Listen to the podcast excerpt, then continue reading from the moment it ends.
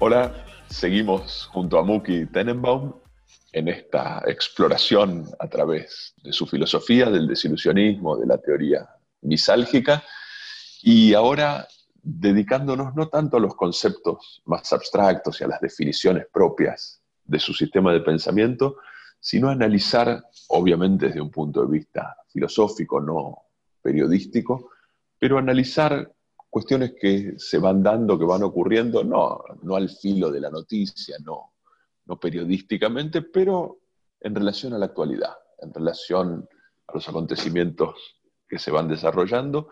Estamos ya fines de septiembre del 2020, plena pandemia de la COVID-19, y vamos a analizar un aspecto de lo que está ocurriendo tal vez con más frecuencia ahora que antes o más visiblemente ahora que antes, que es el que tiene que ver con la aparición de pequeños saltos lógicos, de pequeñas distorsiones en el orden de la explicación de los acontecimientos, que por supuesto, ahora los vamos a ver, son de distinta índole, son de distinto nivel, pero que interfieren con lo que uno podría considerar una mirada de sentido común o una mirada racional a los acontecimientos, y que si Muji tiene razón, son muy prevalentes y revelan algo acerca de la condición humana y algo acerca de nuestra tendencia a ilusionarnos, a contarnos cuentos, a vivir de alguna manera en relatos, que es el foco del análisis filosófico del desilusionismo. Así que empezamos hoy por ahí. Creo que para poder empezar, antes de todo, eh, me, parece que quiero eh, aventurar una, una definición del ser humano. El ser humano básicamente es un animal con estados de ánimo.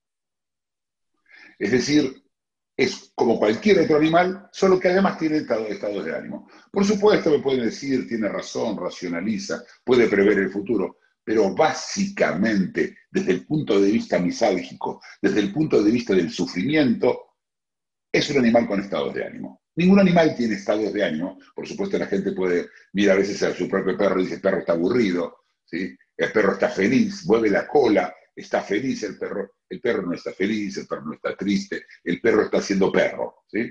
Este, como mi computadora está siendo computadora. Es, una computadora, es un animal, y nosotros somos animales, ¿sí? creo que no, no, no, dudamos. Y el desilusionismo, por supuesto, toma a este animal como lo que es, un animal con estados de ánimo. Pero el tema de los estados de ánimo, realmente para entender esto, tenemos que ir más atrás a uno de los videos más viejos nuestros, que es sobre el relato. Nosotros tenemos tres, tres computadoras, tres formas de ver las cosas. La animal, la del cuerpo, la, de la, de la razón, la de la anticipación, esa que anticipa, esa que, permite discutir, esa, y la tercera es la conciencia moral. Y cada una de esas tiene sufrimientos, son focos o son fuentes de sufrimientos distintos. Ya hemos hablado, por supuesto, del animal, no hace falta explicar que los sufrimientos son, de son físicos, son del cuerpo. De hecho, todos los sufrimientos ocurren en el cuerpo, porque finalmente ocurren dentro de nuestro cerebro y, son productos de la física y la química y de absolutamente nada más. Física, química y nada más. Lo, aclaro para que no, no, nos queden dudas, pero los que siguen el desilusionismo saben esto. Y tenemos en, la, parte anticipatoria nuestra, ¿sí? Tiene, hay, sufrimientos del futuro. Ya lo hemos hablado, eh, creo que hace dos semanas tuvimos una conversación sobre el problema del futuro, ¿sí? el futuro como ilusión y el futuro mismo nos hace sufrir. El miedo, básicamente, tiene que ver con el futuro. ¿sí? El miedo, no el miedo, no, la, la, forma automática del animal de reaccionar frente a una amenaza, que nosotros le llamamos miedo. No, no, miedo es, todavía no ocurrió. Lo que está por ocurrir es ese, ese estado de ocurrir. Y está la conciencia moral, lo que nosotros llamamos en la Argentina en, en, en castellano la culpa, eh, el sentimiento de culpa. Y frente al sentimiento de culpa, eh, como frente a, distintos sentimientos, a distintos em, sufrimientos, tenemos distintas defensas, ¿sí? sistemas para paliarlos. Y es así que tenemos una aspirina cuando nos duele, nos duele el brazo y, tenemos este, conseguir más información cuando tenemos miedo a algo que va a pasar en el futuro para prepararnos para eso. Y tenemos eh, frente a, a, los, a, los, dolores de la culpa, de la conciencia moral, cosas como lo que hemos hablado y está también, hay video, hay videos de esto también, como de la culpa, un video sobre la Cámara de Apelaciones, esa forma en la cual vamos a un tercero para que nos, nos, nos este, eh, exonere de esas, de esas culpas y nos permite llevarlas con más, con más facilidad. Pero por encima de todo, tenemos un relato. Ese relato es la interfaz por la cual la realidad se percibe. Pero es una interfaz, por supuesto, distinta de la realidad. El relato contiene, al igual que las ilusiones, cosas físicas reales y otras no. Entonces, mi relato va a decir que ayudar al prójimo es bueno, me permite a mí creer que el otro me va a ayudar y entonces no vivo. Y, la culpa entonces se, mantiene a raya con esto. ¿sí? Yo fui bueno, yo lo ayudé. Es cierto, no lo ayudé siempre, pero mucho lo ayudé antes. Hay un juego y el relato nos va contando, lo, vamos, armando, y ese hombre es malo, ¿sí? o, esa, o esa mujer este, eh, es traicionera, esos adjetivos, malos y buenos, todos se arman dentro del relato. Pero el relato tiene partes que nos pasan a nosotros en la cabeza. Uno no sabe si el otro es malo o bueno, de hecho no hay malo o bueno, ¿sí? Pero malo para mí, bueno para mí, ahora estamos hablando de miedo, ¿sí? Ahora estamos hablando de lo real. Por supuesto que hay miedo a la culpa también, ¿sí? Es decir, no, están solos y puedo tener miedo a la culpa y la culpa me hace sentir eh, el dolor en el pecho. Y ya tenemos ahora los tres, las tres fases de sufrimiento juntas. Ahora, ¿qué pasa con el relato? El relato, para que, el relato contiene partes que no son lógicas, partes que no, no que, frente a una discusión objetiva no se pueden demostrar porque no existen, porque me pasan a mí. Estos pedacitos que vos decís, estos snippets, estos pequeños pedacitos de saltos lógicos, y yo me, permito decir saltos de ilógicos, de ilógicos, no lógicos. El salto es ilógico. Lo que hay alrededor es la lógica. Se mete en el medio ahí en el medio. Por ejemplo, voy a dar eh, un, ejemplo. Eh, estamos hablando del COVID-19 y algunos hablan del origen de donde viene el COVID. Hay quien dice que este, es, simplemente selección natural, estamos frente a un, a, un, a, un accidente, que no es un accidente, porque la evolución sigue funcionando. Acá no hay ningún accidente, sino es simplemente la evolución. Para nosotros es un accidente, porque sufrimos sus consecuencias, ¿no? Se convierte en un accidente. Pero, o, por ejemplo, un señor en China decidió envenenar a todo el mundo, o Bill Gates, ya empezamos a alejarnos, ¿sí? ¿Por qué Bill Gates haría eso? Y hay explicaciones. Pero en todos esos hay una persona, hay alguien al cual estamos adjudicando. Pero hay quien dice que esto es el planeta o Dios, pero digamos el planeta, lo que yo más escuché es el planeta se está vengando de nosotros porque lo maltratamos. Y esto puede ocurrir en una conversación totalmente lógica sobre los efectos del COVID, sobre qué hace y qué no hace, sobre si va a haber una vacuna o no va a haber una vacuna. Todas conversaciones que están armadas de lógicas en las que hay datos eh, ciertos o datos que se presumen ciertos eh, y, se, consideran, por supuesto, eh, que, uno podría probar lo contrario. ¿sí? mañana se, podría demostrarse que el, que el virus este, mutó, ¿sí? y no es que no mutó, o sí mutó, o no mutó, pero todo esto permite que yo pueda discutir. Cuando yo digo que el planeta se vengó, se terminó la discusión. ¿Por qué? Porque no hay un ente que se llama el planeta. El planeta nos pasa a nosotros en la cabeza. No existe planeta. planeta no, el planeta no se sabe, se debería saber planeta además. Además, ¿por qué este planeta? ¿Por qué no un pedazo del planeta? ¿Por qué no medio océano, cinco gotas? Es decir, esto no tiene límites. ¿Cuál es el problema de esto? El problema es que, ¿por qué esto surge? Surge porque esto resuelve una incertidumbre, pero no alcanza con que solamente sea una incertidumbre. Es una incertidumbre que necesitamos saberla. Porque yo puedo tener yo tengo una incertidumbre. Yo no sé, por ejemplo, cómo se construye un edificio. La verdad que no sé.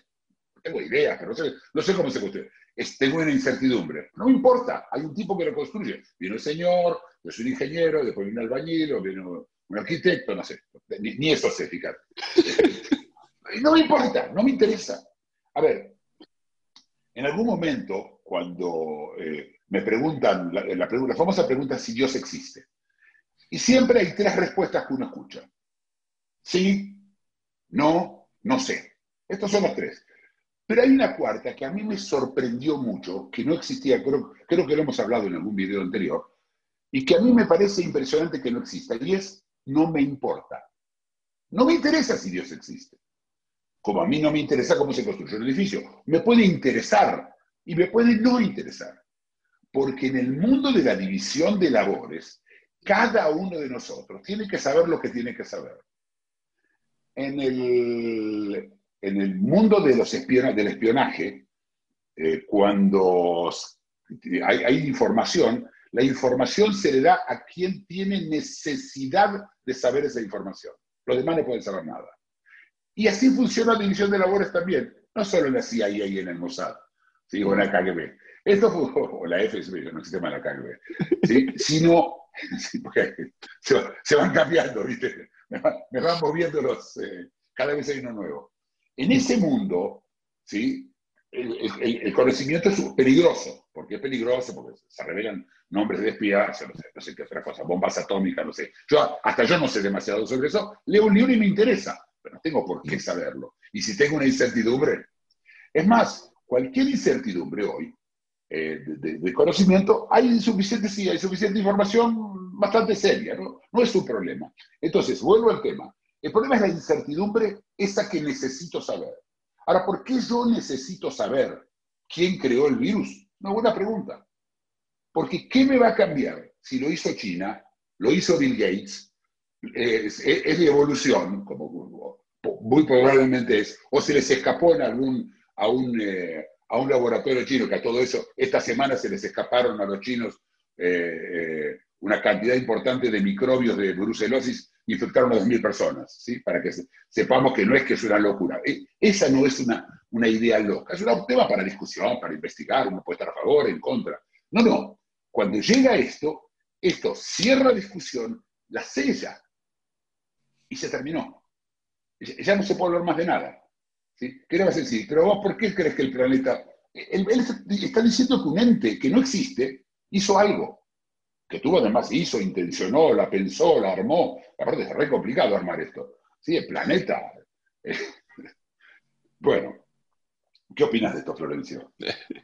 No, te iba a preguntar, eh, vos, corregime si me equivoco, pues el experto acá en etimología sos vos, pero yo no sé hasta qué punto el propio sustantivo relato y el verbo relatar no están conectados con la palabra relación. ¿Y en qué sentido hay un beneficio adicional al que vos mencionás de aliviar la incertidumbre, que tiene que ver con poner en relación elementos que si no permanecerían fragmentarios?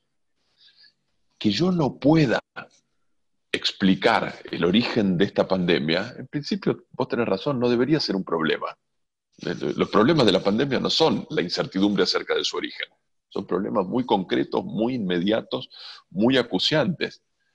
Pero algo pasa ahí, que es que por algún motivo nos duele, o a muchos de nosotros nos duele, el no poder relacionar, el no poder conectar los puntitos en un esquema.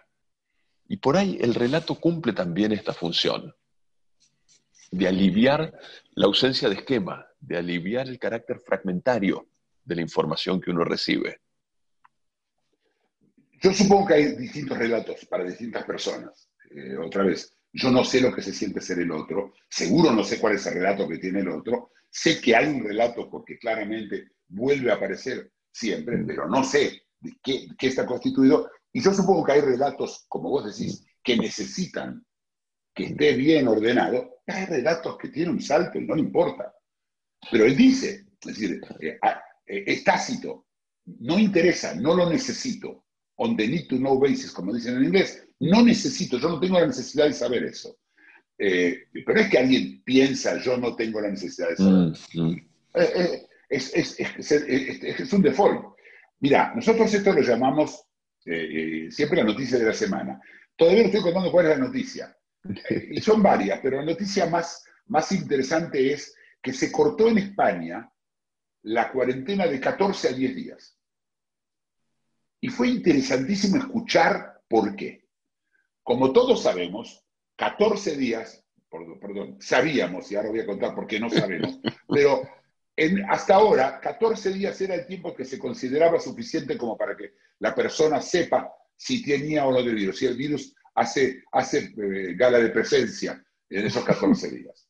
Por supuesto que la enfermedad aparece más cerca de los 10, 9, 9 días, el día 9, día 9, día, perdón, día, perdón, día 7, día 8. ¿sí?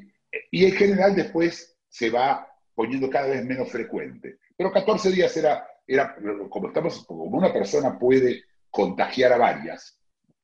Entonces, decidieron que de 14 se convierte en 10.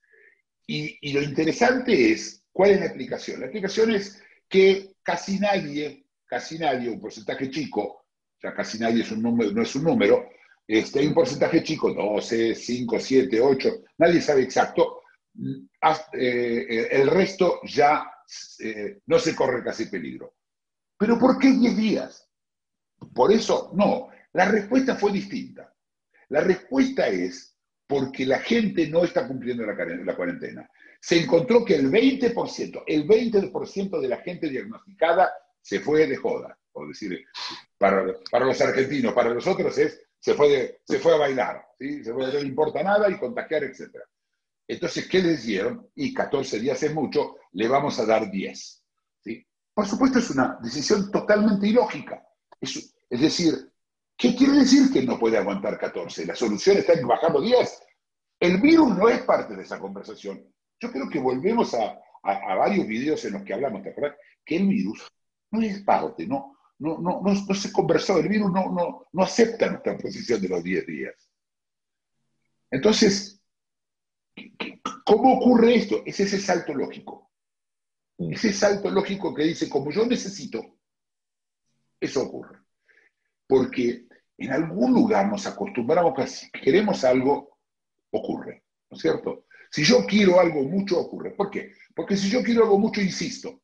Entonces, yo quiero este, un helado de chiquito. Papá, papá, compra un helado, papá, papá. Novena vez te compra un helado y te sacan encima. Te, en mi época el sistema era un poquito menos este, favorecedor, esas cosas, se terminaban con un cachetazo. ¿sí? Ahora que estamos viviendo en un mundo este, totalmente aséptico, aséptico que no puede haber ningún tipo de violencia, eh, eh, se termina comprando el helado. Eh, entonces, el querer mucho, realmente en las relaciones interpersonales, importa. ¿sí? Si vos querés algo mucho, importa. Y también porque es una negociación. Como yo quiero algo mucho, esta vez, cuando vos quieras algo mucho, yo te voy a aflojar a vos. Es decir, hay un querer en toda esta historia, pero querer mucho y la naturaleza, o, o la ciencia, o la física, no tienen nada que ver. Yo puedo querer mucho que no haya fuerza de gravedad, no creo que lo consiga. Probablemente no lo voy a conseguir porque quiero mucho. Se mezcla, ento- ¿entendés? Entonces yo necesito, por lo tanto quiero, que este, 10 días este, alcance.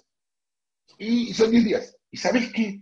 Parece a, a propósito, pero hoy, hoy salió una noticia, a verificar, por supuesto, porque vamos a ver los estudios, que dice que el, el virus sigue en, en varias personas, en muchas personas, sigue siendo activo, y es decir, contagia hasta 90 días. Mm. ¿Ok? 90 días. Que esto es un problema también, porque yo entiendo que a nosotros no nos gustaría que sea de 90 días, porque ¿qué vamos a cerrar gente dos semanas? 90 días no se va a quedar nadie. Es un problema, pero la solución no está en negarlo. Es decir, no, no me importa, ¿sí? Utilizar el sistema que hablamos antes de la creencia de Dios. El tema de, acá, acá hay tema de fe. Acá funciona o no funciona, y probablemente no va a funcionar lo de los 10 días. Pero ¿sabes qué? Quédate tranquilo porque en Israel, tengo entendido, y en Francia también, van a ser 7 días, porque son menos, menos, eh, menos disciplinados ahí. Yo supongo que si llegamos a la Argentina van a ser 24 horas. ¿sí? Otro ejemplo de estos saltos, ya lo dijimos hace unas dos semanas, o tres semanas. ¿Te acordás cuando hablamos de la, de la vuelta al cole? Justamente al Mm. principio de mes, pues. Volvía, realmente era el, fin de agosto que lo dijimos, uno de los videos. En ese video yo cuento que, se que salió un estudio, que todo el mundo se abrazó a ese estudio, que hoy está haciendo, hay, todos los estudios dicen lo contrario, que los chicos hasta los 11 años no contagian. ¿Por qué 11 años no hay una sola hipótesis? Ya no digo explicación. Hipótesis científica por qué a los, hasta los 11. Porque no es ni la pubertad, como dice, bueno, los 14, hay cambios hormonales. ¿Por qué los 11? Pero sí da la casualidad que los 11 años es la edad en la cual a un chico se le puede dejar solo en su casa. Entonces el padre puede ir a trabajar, los padres pueden ir a trabajar. Precisamente lo que vos explicabas en términos de relato, ¿no? Es acomodar, es ordenar aspectos de la realidad efectivamente existente, pero acomodarlos e hilvanarlos de tal manera que convengan a mis deseos, que coincidan por lo menos con mis alivios, con lo que a mí me tranquiliza y lo que para mí funciona. Hay una pregunta de largo plazo, ¿no? Acerca de las consecuencias de vivir de espaldas a esos elementos de la realidad, de vivir en este hilvanado ilógico. Pero indudablemente, cuando se presenta, y se presenta como un alivio, se presenta como una esperanza, se presenta como una solución al sufrimiento que se está padeciendo. Por supuesto, a- a- a- después vamos a hablar del tema del mesianismo, si tenemos tiempo, espero que sí. El sufrimiento, el sufrimiento llama a un alivio, uno exige, exige alivios. Y el alivio a veces o, o nubila cualquier cosa, lo que sea, lo que Mm, venga. ¿no? mm. Dame algo que me duele, no, pero si te doy, por ejemplo, la gente que usa, que tiene que tomar morfina, ¿sí? Y, y no se está por muriendo, porque en ese caso es Ah, distinto, ah. les dan una cantidad de morfina determinada, porque si le dan más van a quedar este, adictos. Y la persona dice, no me importa, quiero quedar adicto. ¿Qué me importa adicto? Ahora me duele. Es decir, hay una posición de cerca y lejos en esta historia, en donde hay una división de labores. El médico y las enfermeras Ah. entienden las dos cosas y dicen, no, señor, aguántesela porque después vamos a tener todo su problema mucho mayor. Eh, no sé si todo, pero ustedes, seguramente. Eh, te quiero dar otros ejemplos de estos snippets, de, estas cositas, de estos fragmentitos, en inglés snippets, snippets, snippets. Eh, mira, las manifestaciones. El Estado de Israel, por ejemplo, eh, está, está en este momento de vuelta en, un, eh, en, fase 1, en, un lockdown, en un en confinamiento. Bastante agujereado este confinamiento, pero hay dos excepciones importantes. La primera excepción es manifestaciones. Las manifestaciones no se pueden parar porque es un derecho constitucional, que el virus emociona muchísimo. Cuando escucha derecho constitucional, se congela y no contagia. Automáticamente. Basta. Porque es un derecho constitucional. ¿Qué tiene que ver la constitución con esto? ¿Qué es tan difícil de quedarte en tu casa y no te muevas? Hay pueblos que son muy vagos, yo no quiero mencionar, no, no quiero ofender, pero hay pueblos que son muy vagos y que yo sospecho que en esos países le dijeron quédate en tu casa y ahora quieras venir a sacarlos a la fuerza cuando se termine esto. Pero en general parece que hay un problema. Pero además pasó lo mismo con la religión. Pero ¿cómo? Hay que ir a rezar. Y yo tengo que ir a, yo tengo que poder ir a la sinagoga. Es año nuevo, ahora es el año nuevo judío. Hoy, hoy es el segundo día del año nuevo judío y se armó un lío. En Israel fue una locura. Pero está pasando en el Ramadán, pasó también. Yo te recuerdo en la Ashura, en Irán pasó lo mismo. Es decir, no tiene nada que ver. Mala suerte. Eh, pero, pero el salto es tal que, ¿y qué te contestan? Entonces empiezan a dar justificativos científicos. No, afuera la gente no se contagia. Sí, depende. Son una aglomeración de 10.000 personas, como fue en Tel Aviv hace, hace dos semanas, uno encima del otro, y mira, probablemente sí. Pero si usan eh, barbijos, pues no lo usan. Pero además un porcentaje no usa barbijos. ¿sí? Bueno, entonces que la policía haga algo, que la policía va a hacer qué? Va a ir a, cada tipo le va a poner... Es, es imposible lo que dicen. Y entonces dicen, bueno, pero ¿por qué, los religiosos dicen, ¿por qué eh, eh, manifestaciones sí y yo no? Entonces, ¿qué hacen? Hacen, hacen lo, que, lo que es una locura, lo que normalmente uno hace entre personas. Nosotros nos hackeamos uno al otro. ¿sí? Mm. Cuando yo quiero algo de una persona, le digo cosas lindas de esa persona y esa persona me la va a hacer. Eh, nosotros conocemos, a veces se nota más, a veces se nota menos, depende de tan buenos que sos, pero eso es hacking, se hackea personas. ¿sí?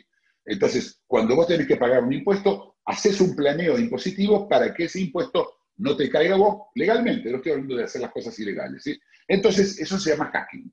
Entonces, así como se hackea una computadora, se hackea una persona, se hackea una ley, se hackean cosas. Pero hackear a un virus, no hackear esto no funciona. Sí, sí, la vacuna es un hack. Atención, ¿eh? La, la, eh, eh, la vacuna es un hack. Pero no, no funciona el... eh, eh, eh, a ver, cuando algo es ético o no ético, no hay reglas. Porque si fuera reglas se podrían hackear. Y justamente ética es no hackeable, es que no se puede hackear. Esto no lo digo yo, ¿sí? Son los profesores de ética dicen esto. Yo no soy un experto en ética. Tampoco mucho no me interesa la ética. Debo, debo ser, decir, pero sirve como ejemplo. Este, y bueno, eh, ¿qué te parece, Florencia, hasta acá? No, no, que nos hemos extendido, pero es, lo que pasa es que es muy interesante y los ejemplos se multiplican. En todo caso, le dedicaremos otra noticia de la semana a medida que aparezcan más snippets de estos. Yo, yo, yo quiero una cosa más eh, eh, general, un poco de zoom afuera, ¿no? Hacer como un zoom afuera para mirar desde afuera. Creo que estamos viviendo en una época muy ciclotímica. Recordás que hablamos que el hombre, el animal, el hombre es un animal con estado de ánimo. Y creo que lo que estamos viendo es una bipolaridad. ¿sí? Estamos yendo, fíjate, incluso económicamente se habla de una caída y después de una subida, en B. Todo es muy así. Y entonces las cosas se hacen muy blanco y negro. O es un desastre y se va todo a la mierda y se terminó y no, puede, y no hay cómo arreglarlo y no sé cuánto. O ya viene la vacuna y volvemos a donde estábamos antes y todo va a andar bien. Y no es lo uno ni lo otro. Pero es imposible. La gente está. Entonces, estos snippets, estos pedacitos, vienen a meterse para, para evitar que nos deprimamos.